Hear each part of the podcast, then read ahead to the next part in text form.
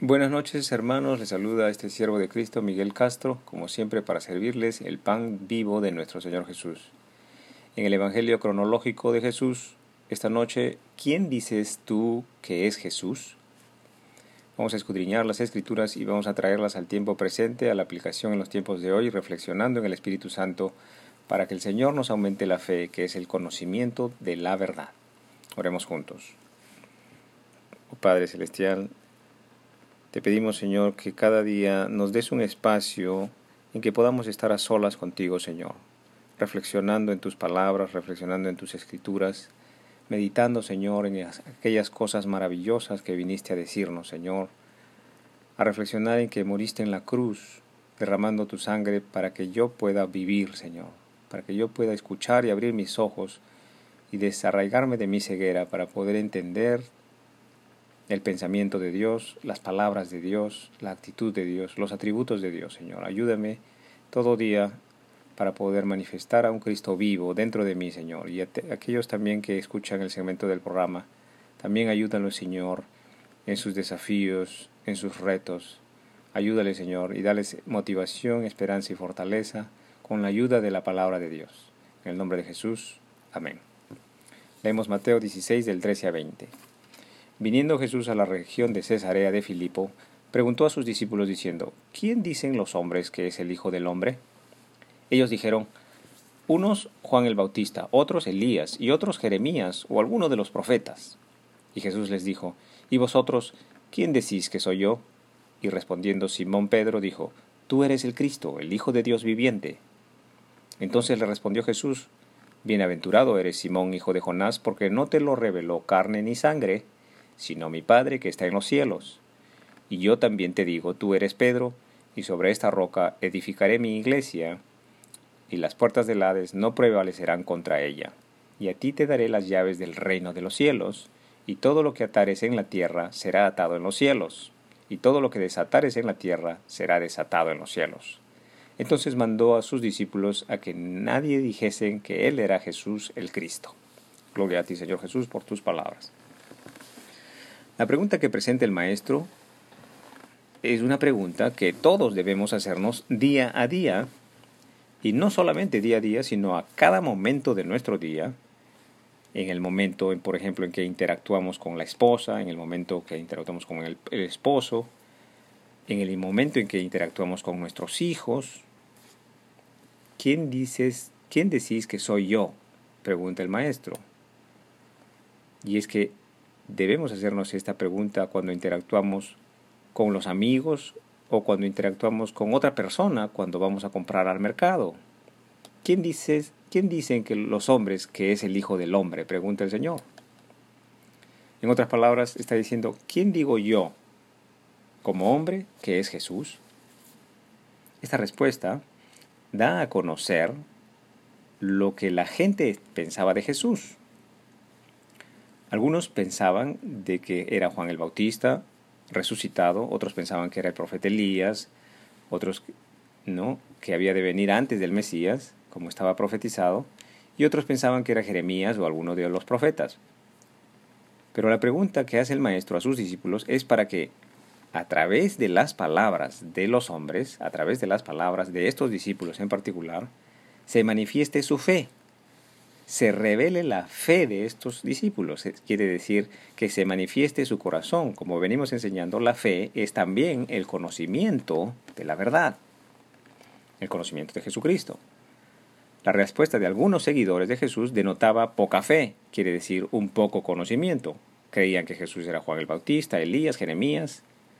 Pero los discípulos que ya habían caminado gran cantidad de tiempo, ya quizás un año, habían caminado con Jesús, habían sido testigos del poder sobrenatural del Maestro, el conocimiento que Simón Pedro tenía de Jesús, es decir, su fe en Jesús, hacía que su corazón revelara, expresara lo que tenía su corazón de Pedro.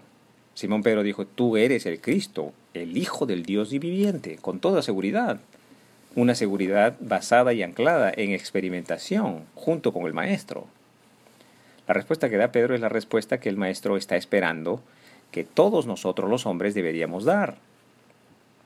Pero nótese que la respuesta de Simón Pedro no se basa en desconocimiento, no se basa en una fe sin fundamento, no se basa en una fe sin experimentación, sino que está anclada, la respuesta de Simón Pedro está anclada en su caminar al lado del Mesías, escuchando su enseñanza, escuchando sus palabras, habiendo atravesado por tormentas junto con los otros discípulos también, habiendo atravesado cansancio, ayuno, habiendo caminado algunos pasos sobre el mar en medio de la tormenta, enfocado su mirada en Cristo habiendo sido testigo del poder sobrenatural del Maestro que hace milagros asombrosos de sanación y multiplicación del pan.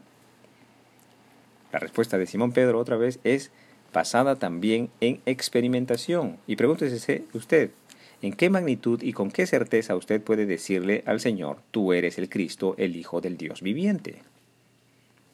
La respuesta no debe ser únicamente intelectual, no debe ser únicamente teórica, no solamente porque nuestros padres nos dicen esto o lo otro, no debe ser solamente de, este, de esta magnitud, sino que en estos tiempos, en los tiempos de Simón Pedro, en los tiempos de Simón Pedro, el verbo está encarnado en el cuerpo de Jesús, pero hoy el verbo debería estar presente en Espíritu Santo dentro de nosotros, dentro de nuestro corazón, dentro de nuestra mente, dentro de nuestras palabras, pensamientos y sentimientos. Aleluya.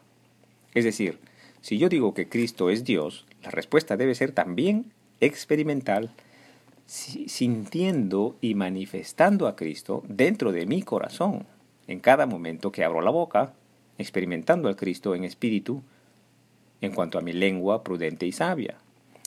Si digo, si digo que Jesús es el Hijo de Dios viviente, debo ser testigo de lo que Cristo hace en mí en todo momento de mi vida al rechazar el pecado. Porque si Simón Pedro experimentó al Señor Jesús en la carne, nosotros hemos de experimentarlo en el Espíritu en cada momento de nuestras vidas. Al rechazar la inmoralidad, al rechazar la ira, la impaciencia, al rechazar el pecado. Si la respuesta ha trascendido de la teoría a la práctica, de que Jesús es el Hijo del Dios viviente, la prueba de mis palabras, la prueba de mi conocimiento de Dios, la prueba del poder de Dios en mí, sobre mí, será y se manifestará en mi forma de hablar, en mi criterio, en mi juicio sabio y santo, en mi forma de sentir, alejado de la ira y la impaciencia, en mi forma de amar en el sentido del sacrificio, en mi conocimiento de Dios y su manifestación a través de mí como cuerpo de Cristo. ¿No le parece? Habrá muchos religiosos que tendrán una respuesta teórica o intelectual de que Jesús es el Hijo del Dios viviente, pero la pregunta sería si tenemos una respuesta experimental y constante de la presencia del Hijo del Dios viviente en cada momento de nuestras vidas. La pregunta sería si en realidad a cada paso que damos, a cada palabra que emitimos, a cada sentimiento y pensamiento, tenemos presente que Jesús es el Hijo de Dios, tenemos presente la palabra del Mesías en nuestro corazón y en nuestra mente. Bienaventurados los que ya manifiestan interiormente tener al Espíritu Santo en cada momento en sus vidas. Jesús les dijo, Bienaventurado eres, Simón, hijo de Jonás, porque no te lo reveló carne, sangre, ni sangre, sino mi Padre que está en los cielos. Gloria a ti, Señor Jesús. La enseñanza del Maestro nos deja entender de que la respuesta que da Simón Pedro no proviene ni de carne ni de sangre. Importante, la respuesta no proviene ni de carne ni de sangre. El entendimiento que recibe Pedro no es obra de sí mismo, no es obra de carne ni de sangre, sino es, no es obra de Simón Pedro. No debemos atribuir la apertura de entendimiento del reino de Dios a un raciocinio aleatorio. Es exclusivamente por la obra del Padre Celestial que Simón Pedro puede haber respondido de esta manera. Es únicamente por la gracia de Dios que Simón Pedro ha recibido este entendimiento. Es en realidad el Espíritu de Dios que está hablando a través de Simón Pedro cuando responde de esta manera. Gloria a ti, Señor Jesús.